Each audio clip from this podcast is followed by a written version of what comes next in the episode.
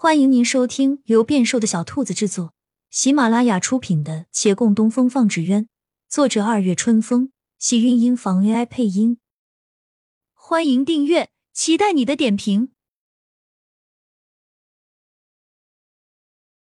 第八十六集，公主儿趁此机会，眼疾手快的将两个房门号牌取下来，揣在怀中，而后大步走过来，嗤了一声。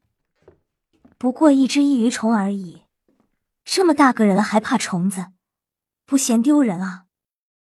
这类小虫子，师傅他从小就怕，怕虫子有什么丢人的？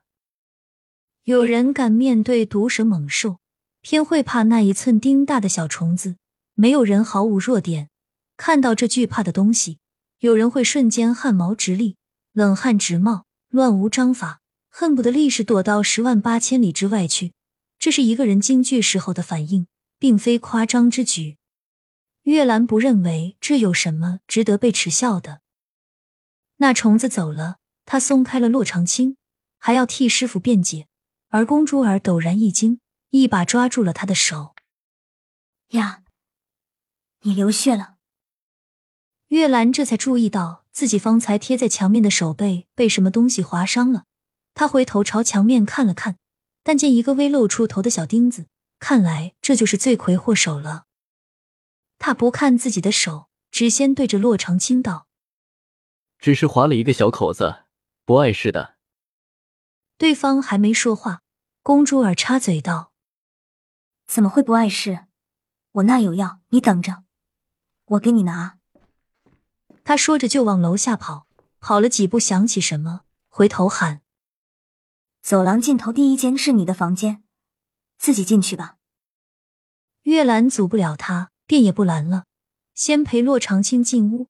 两人按照他的指示走到走廊尽头，洛长青却有些迟疑：“为什么二号房在第一间？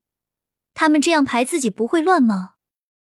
月兰左右打量，房间上没有号牌，有心想是不是那姑娘弄错了，但又一想人家自家经营多年的店。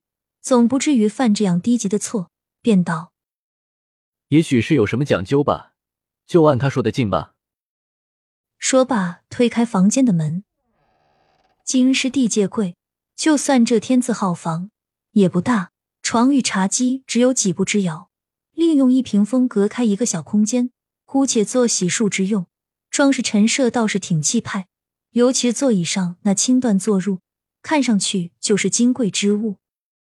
两人刚在茶几边坐定，公珠儿就拿着个小箱子来了。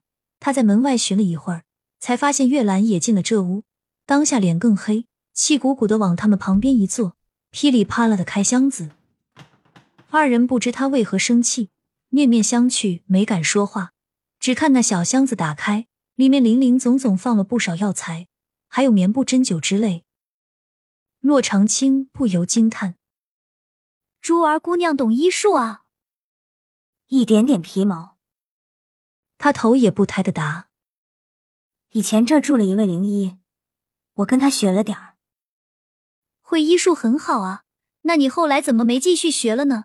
是那位灵医走了吗？”“是啊，走了。”珠儿取出一个小瓶子，摇了摇，“是真走了，因为没把一个病人治好，被他家人砍死了。学医有什么好？赚不了几个钱。”还总被病患的家人记恨。哼，大夫郎中那也是人，又不是神，总不会什么病都能治好。骆长青没法再接下去了。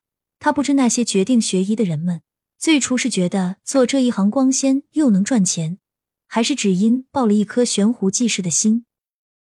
思量间，珠儿已经抓着月兰的手，将那瓶中的白色粉末倒在他的伤口上。月兰皱皱眉，想抽回手，他抬眼一瞪，抓得更紧。这月石沙是防止伤口恶化的，还能止血。你放心好了，我不会害你。他已这般说，月兰不好再抽手，只能心不在焉的带他上好药。就是有些腥味，可能要数日才散，你习惯了就好。没有闻到什么味啊。那个灵医就是这样说的。珠儿对此亦是一知半解，原样复述罢了。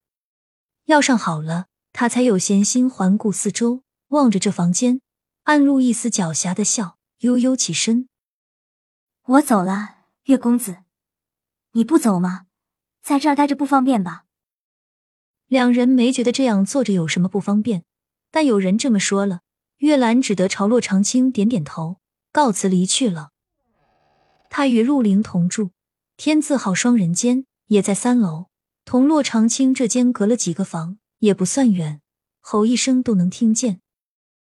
安顿后稍作休息，转眼天色已暮。珠儿姑娘支着下巴站在一楼厅堂的柜前，眼睛不眨的盯着来往客人，眼熟眼生的她都看过来了。一直到天彻底黑下来，她也彻底失望了。